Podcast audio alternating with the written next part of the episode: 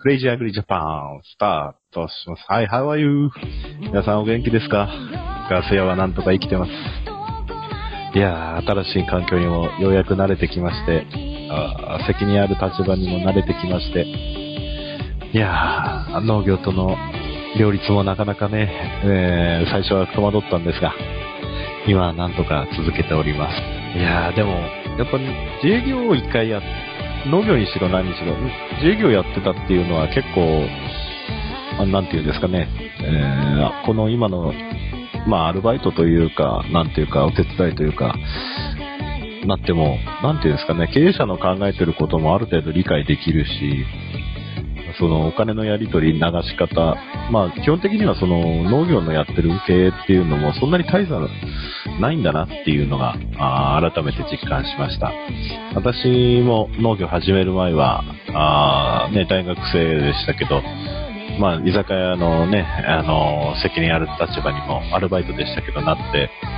えーそれぐらいしか社会での経験っていうのはあないんですけども、やっぱり商売っていうのは根本的にやっぱり金融と、やっぱりそういう取引先とのやり取りというのが根本にあるので、まあ、業種は違いど結構農業で、農業経営で培った経験も結構ここで活かせるのかなと思います。やっぱり私も一時期はね、人も使ってたので、やっぱりそのスタッフの言いたいこともわかるし、要求してるのもわかるし、っていう感じで、なんとかぼちぼちやってます。いや、本当に、皆様、お待たせいたしました。なかなかね、金子さんとか、あーね、マーリオさんとか、あー愛知のね、えーっと、愛知は、愛知でゲスト呼んだ時は、えーっと、クレイジーネームをすいません、ちょっと失念してしまったのですが、まあ、最近の近況はですね、まあ、毎週成田空港に、まあ、お客さんを送ったり、迎えたり、スタッフを出迎えたり、送ったり、えー社長が来るとき迎えたり、送ったり、えー社長の家族が来たときもあ対応したり、えーそんなことやってますけども。いやー、毎週いるもんですね。成田空港に、言うは何しに日本への来る。うん。うん。私はあの、外国人に間違えられたことはないんですけど、残念ながら。いやー、本当に。いや、でも成田空港にいると不思議なこともあるもんで、私昨日も、あの、外国からのお客さんを出迎えに成田空港で、えープラカード持ってですね、あの、お待ちしてたんですけど、あの、うちの近所の農家のおっちゃんがですね、なんと到着ゲートにいて、ばったり会ってですね、なんと娘さんが今、旦那さんと一緒に南アフリカに行ってるらしくて、ちょうど帰省する時期で、あの、ばったり出くわしまして、いや、近所のおじさんも、今私がそういう仕事してるのを全然知らなくてびっくりしてて、お互い、成田空港で、本当に、近所の畑の話をして、あの、お互い時間潰してたんですけど、まさかね、こんな、成田空港の第一ターミナルでばったり出くわすなんていうこと、ね、本当に、本当に茨城のど田舎の田舎者の農家が二人が、成田空港の到着ゲートで人を待ってるなんていう、すごい経験をしたんですけども。いや、やっぱりね、成田空港なんか見てると、やっぱりいろんな人が行き交ってるし、旅行者もいるし、しビジネスマンもいるし、うん待ち時間を利用してね、私そういう人間観察みたいなことをやって、あの、結構その人何やってんのかななんて想像したりするんですけど、やっぱりね、うんやっぱ世界は、世界はまだまだ広いんだなと思いますね。うんやっぱり、えー私もこういうことをね、やるとは10年前は予想だにしてなかったんですけど、やっぱ畑にいるとね、視野がだんだん狭まってくるっていうか、20代の一番大事な時期をね、農村で過ごすっていうのもね、いいんですけど、多感な時期にやっぱり、ある程度もうちょっと外に出ていたかったなっていうのが、ずっと今となっては反省ですかね。やっぱり30になって、やっぱりちょっと考え方も変わってきたし、やっぱり20代の頃のような過激な発言とかね、なかなか少し考えるようになっちゃって、やっぱりその相手のね、20代の頃はね、相手のことなんか関係なくね、文句も言えたし、ね、本当に、ね、41クラブ入ったばっかりの頃で農水省行ってた頃は本当に理不尽なこと言ってたし、私も立場があって全農の会議とかね、呼ばれて行っても本当に相手の、なんて言うんですかね、普通の大人だったら言わない。まあ、それはそれで若さというので、いいことだろうし、まあ、私もね、その、全能さんとの会議で少しはそういうのもお役に、発言がね、お役に立てたこともあっただろうし、やっぱりそろそろ、うん、私もいろいろ考えることがあって、なかなかね、相手のこと、事情も分かってきてしまうと強いことも言えなくなってきたりなんかして、今最近、えー、そういうジレンマに陥ってるところなんですけども。まあ、今日は相手がいないので、私の今日はね、20分か30分ぐらい、え、一人語りでなってしまうんですが、あ皆様のですね、えー、農作業のひとときに、もしくは、もしくは、あの、お酒を飲みながらね、えー、こんなバカ番組を聞いてくださってる皆様のために少し一人語りをしてみようかななんて思って、今、車屋さん、車屋っていうか商社ですね、輸出商社の、みたいな感じの会社のオフィスから、あデスクのパソコンを曲がりしてね、勝手に録音してるんですけど、えー、今は7月11日の深夜2時半でございますけども、やっぱり、ね仕事が忙しくて、なかなか家にも帰れずね、えー、本当に健康センターに泊まったりとか、ね、そのまま朝、車のオークションに出かけたりとか、そんな毎日を送ってますけども、やっぱり一番ね、英語が上達し、英語が上達っていうか、まあそんなにレベルアップはしてないと思うんですけど、やっぱヒアリングがかなりできるようになったっていうのは一番最近は得したなと思うところで、昨日なんかも私一人で成田空港から来る家族連れのですね、あの VIP をお迎えしたんですけども、やっぱりその、ヒアリングできると、なんとなく会話もできるもんで、本当に、日本の英語教育ってどうなってるのかななんて最初私ね、あの自分の英語できないのをね、中学校英語とか高校英語の教育のせいだなんて勝手に思ってたんですけど、意外とその勉強してたことの、なんていうんですかね、基礎みたいなところは結構忘れてるようで忘れてないで、ヒアリングができれば大体その単語で会話できるようにもなるし、ね、あの、改めて英語を勉強し直そうっていう機会にも最近なってるわけですけども。いやー、でもね、会話できるとこんな楽しいんだななんて思って。本当に話してみるっていうのが一番重要ですね。うん、話してると本当に、なんて言ったらいいのかな。うん、ちょっと日本語を忘れる時もあるんですけど、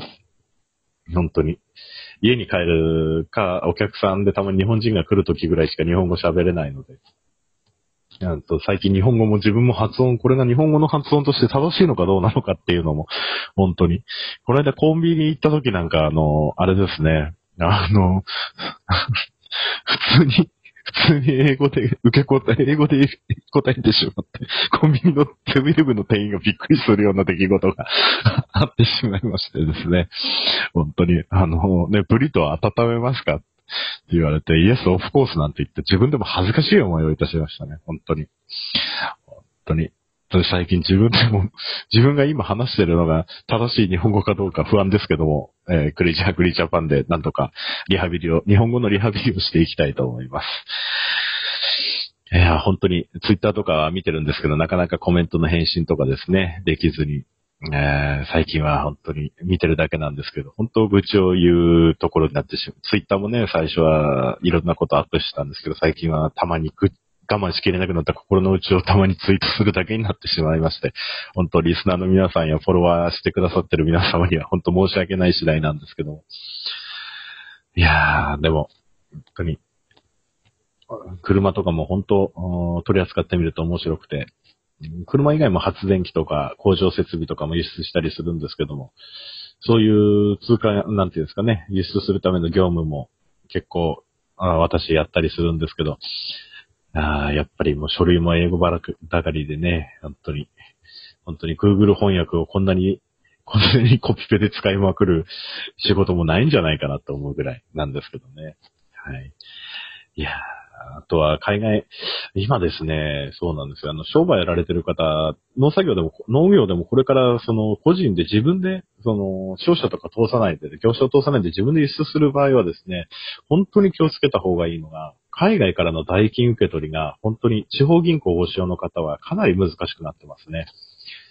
今まで簡単にね、えー、PL やインボイスを出せば、あの、口座に入金されたのが、今本当に地方銀行でマネーロンダリングが厳しくなってて、まあ、こっちの分野としては自動車業とか中古自動車業になるんでしょうけど、本当に規制が厳しくなって、え、同業者のね、外国人の方の話だと、口座作るのすら難しくなってるという状態で、本当に、地方銀行の本当、なんていうんですかね、組合か何かで、えー、そういうのが決まったみたいで、どこの地方銀行も一律に結構今は海外からの売上代金の入金が難しくなってるみたいで、本当に書類に不備があると入金は遅れるし、最悪にすがかかってしまうと、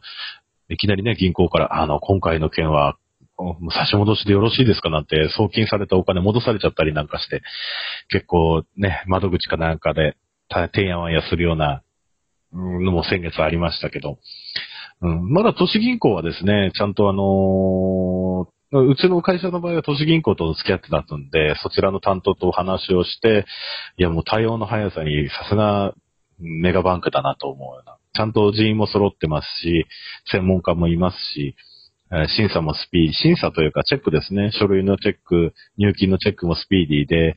本当なんていうんですかね。地方銀行の時も同じようなあの、規制がまだ緩かった時は同じような感じだったんですけども、こう、書類のやり取りが増えるにつれて、やっぱり的を得た質問をしてきてくれるので、こちらとしても、あの、時間を無駄にせずですね、あの、電話対応のみとか、書類、メール、メールやファックス送信のみで対応して、すぐ、あの、5分ぐらいで、じゃあ5分ぐらいで入金しますなんて感じで、対応の速さにびっくりしましたけど、地方銀行だったら1日2日は待たされてましたので、もっと早くね、えー、都市銀行の方にや、まあ、手数料はね、やっぱりそれなりに結構取られたりするんですけど、そんなのね、数千ぐらいビビたるもので、やっぱり金額が大きくなってくると、やっぱりその、を会社のね、あの、運営、運転資金として使わなければいけないこともありますので、やっぱり経営のリスクとしてはちょっと、あの、輸出業をやられてる方だと、ちょっとやっぱ都市銀行の方に、あの、売上の入金とかはシフトしていくようになるのかなと。逆に地方銀行の対応の悪さでかなりこれは、あの、逆にですね、地方銀行を今までね、地域企業を見てたのが、ね、これから世界に進出しようなんて地方銀行でよく言ってますけども、うんこれ回の件で多分だいぶ都市銀行の方にせっかくね、今輸出で頑張ってる企業がだんだん流れていくんじゃないのかなまあ、三菱 U、まあ私が使ってる三菱 UFJ 銀行も、その、まあ、海外送金、まあ、ね、支店のネットワークも世界中にありますので、まあ、多分私、都市銀行の中では一番三菱 UFJ が多分送金、海外に向けての送金とかのやり取りは、送金とか受け取りのやり取りは多分一番、あの早いんじゃないのかなとは思ってます。やはり、あの、ちょっと違う話になるんですけど、やっぱり三菱がなんで UFJ 銀行を欲しがったかっていうと、えっ、と、元の東海銀行が UFJ なんですけども、東海銀行というのはトヨタの決済銀行をやってました関係で、結構そう、昔から結構それで海外業務に強かったんじゃないのかななんて勝手に想像なんかしてるんですけども、三菱が UFJ 欲しかったのもそのトヨタの決済銀行というのを取り扱ってるから、三菱が、あの、どうしても合併を急いだんじゃないのかななんて勝手に今頃になって予想してるんですけど、やはり対応の速さと海外との、その、話、海外との、海外での商売の話を、地方、あの、例えば地方の支店の三菱銀行の人に持ってってもやっぱりその話のわかる人が、えー、スタッフとしては見ますし、これは地方銀行で、地方銀行の本店に行ってもなかなかそういう話できる人いないので、やはり、やっぱそういうところでやっぱり、あの、全然対応間違ってくるのかな。これで本当に日本の銀行は本当にいいのかなと思うようなレベルの差で、本当に地方にこんなに視点あって田舎のおじいちゃんおばあちゃん相手にしてる銀行と、ね、都市銀行で同じような業務もやりつつ国際業務にも強い銀行で、これではおのずと差が出てきてしまうのかななんて、勝手に、えー、思ってる次第であります。えー、クレイジーアグリジャパンと名乗っておきながら、ただのあの、サラリーマンの愚痴みたいになってしまってますけど、えー、農業の話としてはですね、やっぱり今年は寒いですね。本当に。野音かなり違うんじゃないですかね、去年の平均と比べても。昼間も思ったよりもそんなに暑くないですね。いやまあ雨が続いたっていうのと曇りが多かったなっていうのはあるかもしれないですけど、日が出ててもそんな暑いなっていう感じはしないですね。セミは茨城の方では、えー、今週泣き始めてるんですけども、体感としてはそんなに暑くないですね。まあ昼間車に乗ってると暑いぐらいで、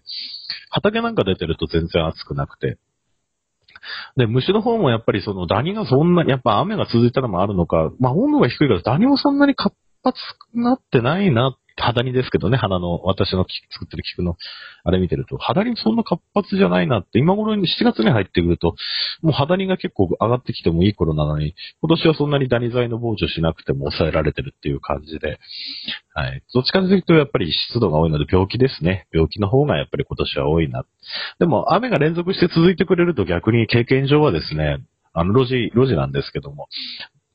あの、雨が上がって、雨が上がって晴れて、雨が降るっていう感じだと病気蔓延するんですけど、こんなに連続して降られてくれると逆に、あの、歯の表面か裏面になってるあの、あの、市場菌かなんかのあれを流してくれてるのか、逆に発生が抑制されてるような感覚は私5年ぐらい前から持ってるんですけども。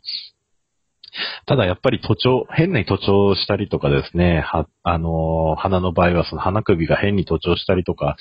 うーん、なんか断弱な心象が出てきて、なんか、そこら辺がこれからね、天候次第で、ちょっと病気が入ってくるんじゃないのかな、なんて予想はしてるんですけども。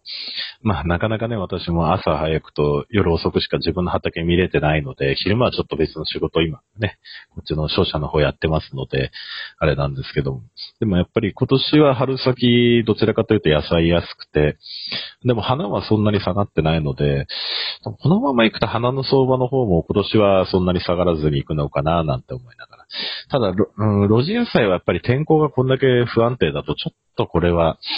あやっぱり施設はね、あの、値段がそんな上がらなかったっていうのは、やっぱ施設はね、やっぱり環境は制御してますから、ある程度ね。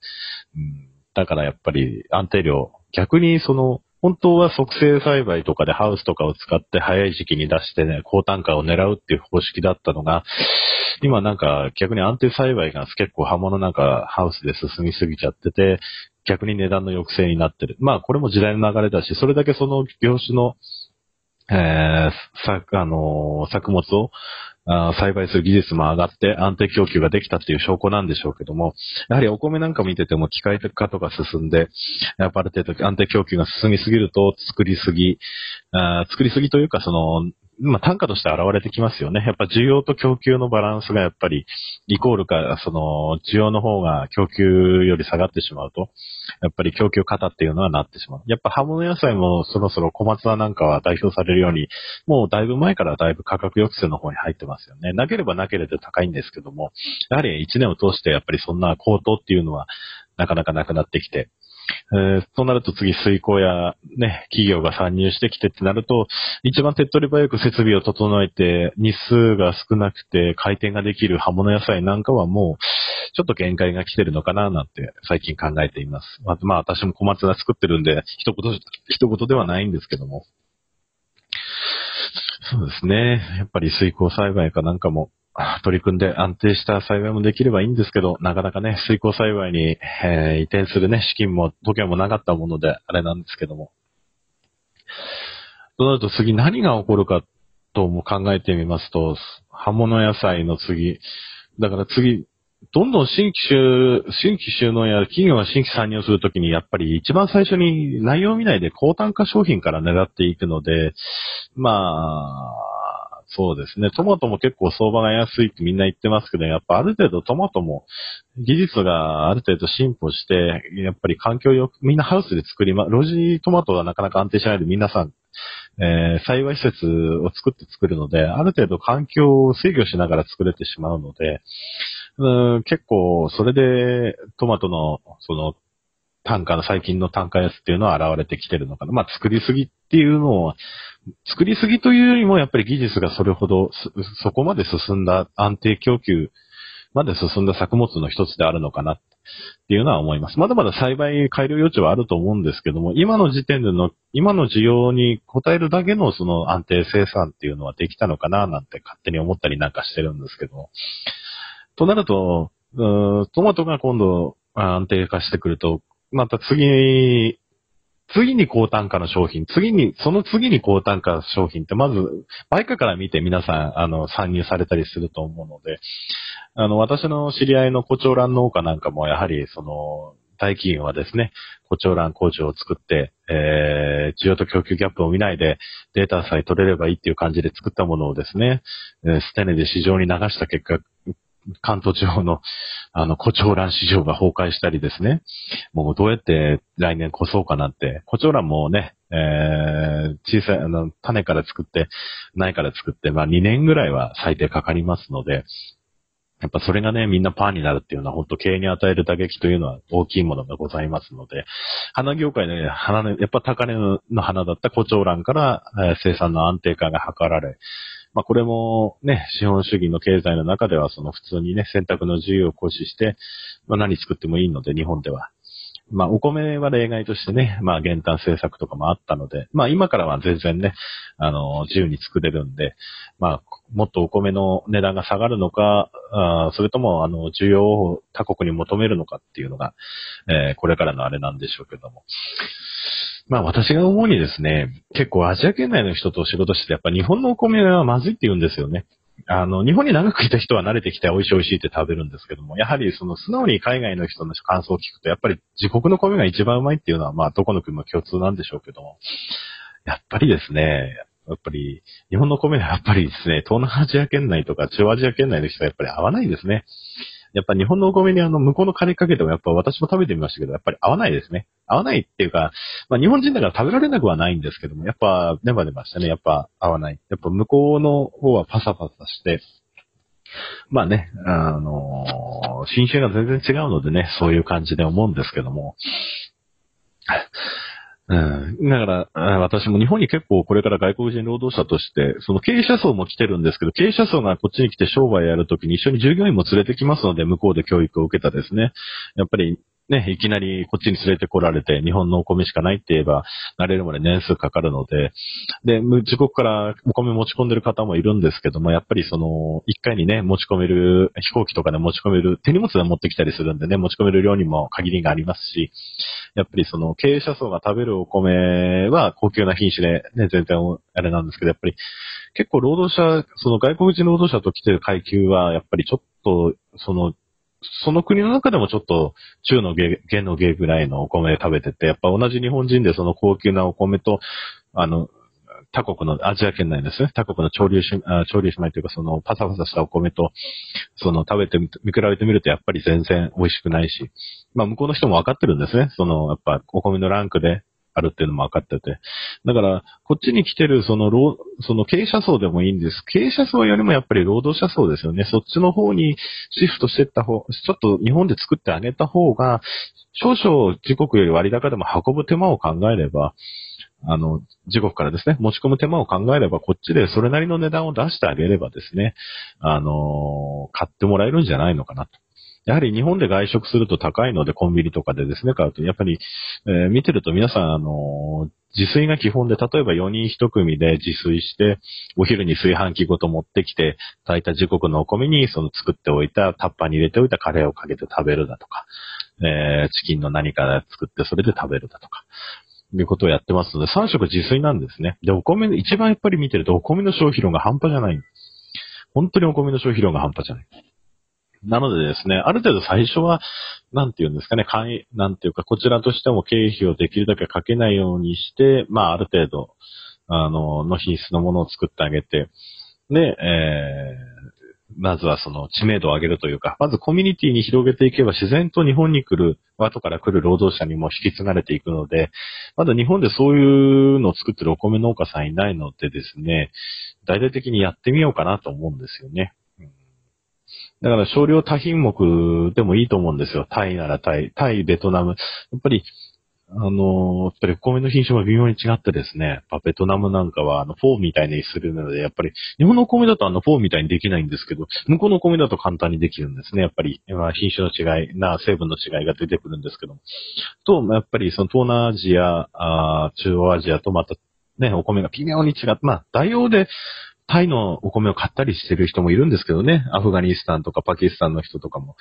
だけど、やっぱり、やっぱり自分の慣れ親しんだ品種を食べたいっていうのが本音でしょうし、そういう品種を集めて日本で作ってみるっていうのも面白いかもしれませんし、ある程度まだ日本の知名度というか、その信頼度があるうちに、その日本で作ったお米を高級品、逆に日本のお米を向こうに持ってって高級種で売るだとなかなかうまくいかないと思うんですよ。やっぱ向こうの食文化があると思う。なので、やっぱこっちで作った向こうの品種のお米を向こうに持って行って高級米として売る方が商売としてはちょっと、うん、魅力があるんじゃないのかなと思うんですよね。どうしても日本人は日本のお米が一番だって言って向こうに持ってって、ああ、美味しい美味しいって、ね、その展示会とかに来てくれた人は言うかもしれませんけども、やっぱ量を売るには中流階級が以下、の労働者階級に、やっぱり一番食べるとこに売ってあげないと、日本人はその高級なね、その中流階級以上を見てればいいんだってなってると、なかなかそのパイっていうのは広がっていかないんじゃないのかな、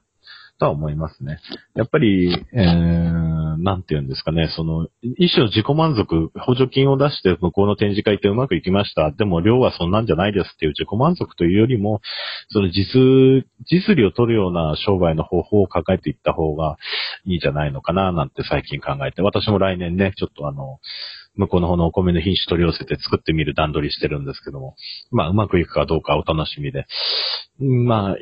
乾燥の過程で一回煮たりする国もあるらしくてですね、乾燥する前か収穫した後に。だからちょっとそういうところもちょっとこの半年ぐらい研究してみて、来年の春ぐらいに、あの、苗を作れたらいいなとは思ってます。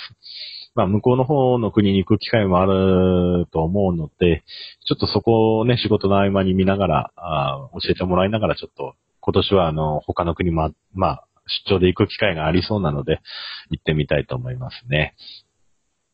あとは値段ですよね。まあ割に合うものが作れれば一番いいんですけど、まあ最初はね、自分の近くにいるスタッフとかの世のお米に作ってあげて、でそれで様子を見るというのも、ね、あのリスクがなくて、やっぱ最近、最近はリスクを考えてしまって、20代の、20代半ばの頃なんかリスクなんか全然怖くなかったんですけど、本当に無茶な作付けしてもよかったんですけど、今はね、本当にもう30で失敗すると後がないって見えてきてしまってるので、うん、ここはちょっと慎重にやっってみたいなと思ってます。それでは、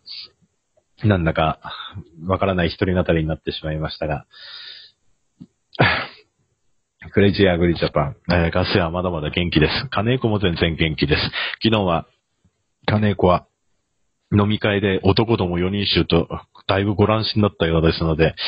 その報告も次回は金子さんから聞けたらなと思っております。あ、ヒロポンさんはですね、えっ、ー、と、このラジオには、うんなかなか最近出てくれなくてですね、なんか俺の契約は終わっただとかそういうことを返事を受けてしまってですね、まあ、えー、ヒロポンさんもモツハウスというなんか自分のブランドで忙しいようなので、まあ、なかなかね、厳しいんでしょうけども。あとは、そうですね、他のゲストの方も都合が合えばいいんですけど、やはりね、農飯期に入ってきますので、なかなか皆さん、あ夜も眠たいって言って仕事で疲れてる方も多いので、あでも、うん、さやはりまあ、ま、まだね、あの、待ってくれてるリスナーさんがいると信じてですね、えゲストでは、えパーソナリティが揃わなくても、仕事の合間にこういう風な新しい形で、えー、ラジオをお届けできたらなと思っております。えー、こんな感じで今週は終わりです。まあ来週も、もし揃わなければ、一人語りでなっちゃうかななんて思ってるんですけど、あ自分でもなんかこんな風に一人でこんなにベラベラ喋れる自分が恥ずかしくもあり、あ口の、愚痴の言えるラジオ、愚痴、愚痴でもないな。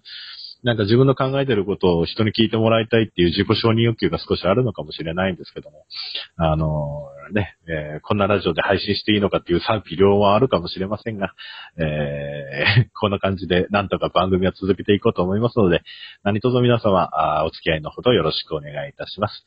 それでは、あ今週はこれぐらいで、See you next week. Goodbye.